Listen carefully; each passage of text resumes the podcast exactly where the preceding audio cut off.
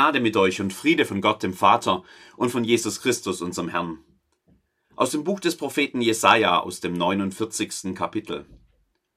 Hört mir zu, ihr Inseln, und ihr Völker in der Ferne merkt auf, der Herr hat mich berufen von Mutterleibe an. Er hat meines Namens gedacht, als ich noch im Schoß der Mutter war. Er hat meinen Mund wie ein scharfes Schwert gemacht. Mit dem Schatten seiner Hand hat er mich bedeckt. Er hat mich zum spitzen Pfeil gemacht und mich in seinem Köcher verwahrt. Und er sprach zu mir, Du bist mein Knecht Israel, durch den ich mich verherrlichen will.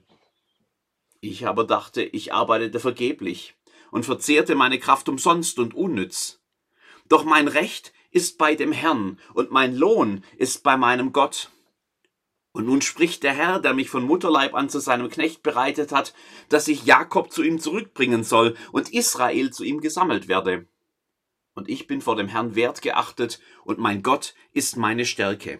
Er spricht, es ist zu wenig, dass du mein Knecht bist, die Stämme Jakobs aufzurichten und die zerstreuten Israels wiederzubringen, sondern ich habe dich auch zum Licht der Völker gemacht, dass mein Heil reiche bis an die Enden der Erde.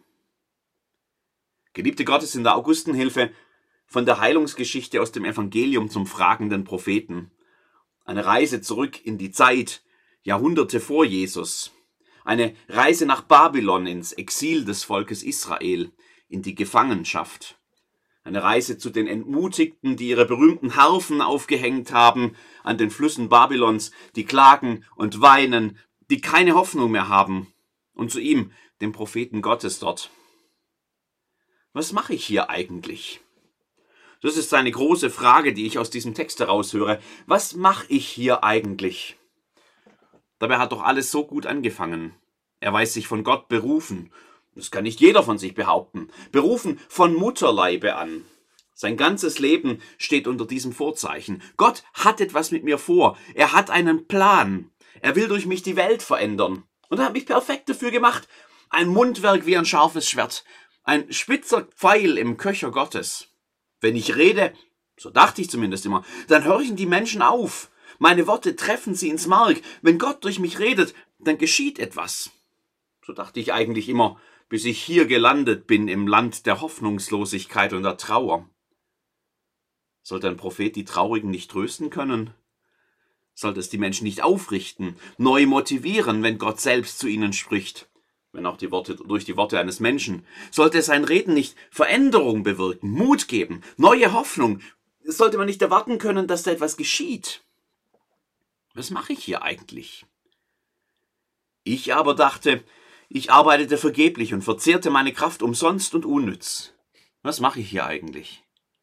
Vielleicht habt ihr euch das auch schon mal gefragt. Es gibt so die Zeiten in unserem Leben, da scheint alles nur noch verlorene Liebesmüh.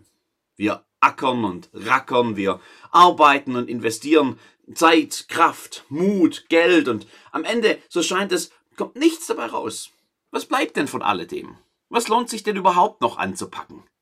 Ist nicht am Ende so vieles einfach umsonst? Wenn man sein Leben lang gearbeitet hat und am Schluss das Geld wie Sand zwischen den Fingern zerrinnt? Wenn man über Jahrzehnte etwas aufgebaut hat und der ganze Wohlstand nun in Gefahr scheint? Wenn man in Beziehungen, in Familie, in Freunde investiert hat und jetzt doch ganz allein ist? Wenn man sich immer fit gehalten hat, wenn man immer aktiv war und jetzt nichts mehr ohne Hilfe kann. Wenn man sich dem Lebensende nähert und merkt, dass man nichts von allem dem, was hier wichtig schien, mitnehmen kann. Wenn Dinge, die man für wahr und wertvoll und wichtig gehalten hat, plötzlich nichts mehr gelten. Was mache ich hier eigentlich? Geliebte Gottes in der Augustenhilfe, unser Glaube ist der Sieg, der die Welt überwunden hat. Ein toller Wochenspruch. Der klingt ganz anders als der fragende Prophet von Babylon. Er klingt nach Glaubenskraft, nach Triumph, nach Gottes Wirken in meinem Alltag. Er klingt nach Siegergeschichten, über die man staunen kann. Er klingt nach getaner Arbeit, nach großem Lohn, nach Dingen, auf die man stolz sein kann. Unser Glaube ist der Sieg, der die Welt überwunden hat. Ob der Prophet in Babylon das auch so gesehen hätte? Wahrscheinlich nicht bis zu dem Moment, in dem Gott wieder zu ihm redet. Jetzt hat er sogar noch einen größeren Auftrag. Nicht nur die Entmutigten Israels sollen neue Hoffnung bekommen, alle Völker sollen das Heil Gottes erfahren. Wie das, wenn schon das bisherige nicht zum Erfolg kam? Was mache ich hier eigentlich? Die Antwort steckt in einem Nebensatz. In der Luther-Übersetzung ist er eingeschoben in das Reden Gottes, durch Gedankenstriche abgesetzt. Und ich bin vor dem Herrn wertgeachtet und mein Gott ist meine Stärke. Was mache ich hier eigentlich? Geliebte Gottes, das ist die falsche Frage. Die Frage sollte eigentlich noch viel grundlegender sein. Wer bin ich eigentlich? Und die Antwort, ich bin vor dem Herrn wertgeachtet und Gott ist meine Stärke.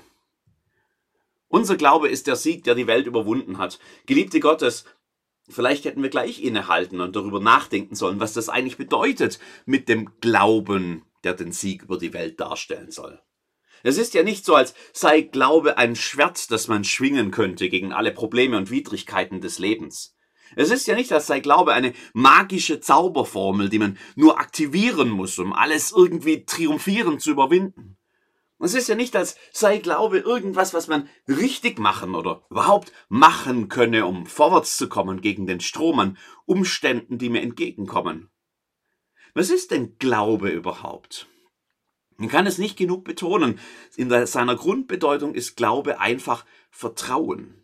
Es ist ein Zustand, eine Lebenshaltung, viel mehr als irgendwas, was man halten oder vor sich hertragen oder gar nutzen könnte. Glaube heißt, ich vertraue auf Gott, der mich wertachtet und der meine Stärke ist. Glaube heißt, ich verlasse mich drauf, dass Gott die Antwort für mein Leben ja schon ausgesprochen hat. Er hat nämlich Ja gesagt zu mir. Er hat schon gesagt, dass er mich mag dass er mich liebt sogar. Er hat mich angenommen. Er hat mir durch Christus sein Leben geschenkt. Er hat mir versprochen, mich nie im Stich zu lassen, immer bei mir zu sein. Und er hat gesagt, dass, dass er alles das, was er begonnen hat, zu einem guten Ende bringt. Darauf verlasse ich mich. Das ist Glaube. Mit dieser Einstellung verändern sich die Dinge um mich her nicht auf einen Schlag grundlegend. Ich werde nicht plötzlich der erfolgreiche Überflieger, den kein Problem der Welt mehr beeindrucken kann. Ich eile nicht von einem Sieg zum anderen. Was sich aber verändert, ist, wie ich mit den Dingen umgehe, wie ich die Welt um mich herum sehe, wie ich mich selbst sehe.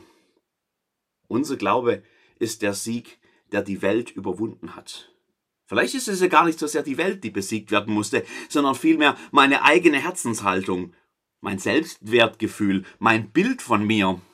Ich bin von dem Herrn wertgeachtet und Gott ist meine Stärke. Was mache ich hier eigentlich? Das frage ich mich immer noch gelegentlich. Aber jetzt, jetzt kenne ich die Antwort darauf. Egal, was ich hier mache oder was ich nicht machen kann. Egal, ich bin vor dem Herrn wertgeachtet und Gott ist meine Stärke. Das kann mir keiner nehmen. Und im Vertrauen darauf liegt der Sieg, der die Welt überwunden hat. Amen.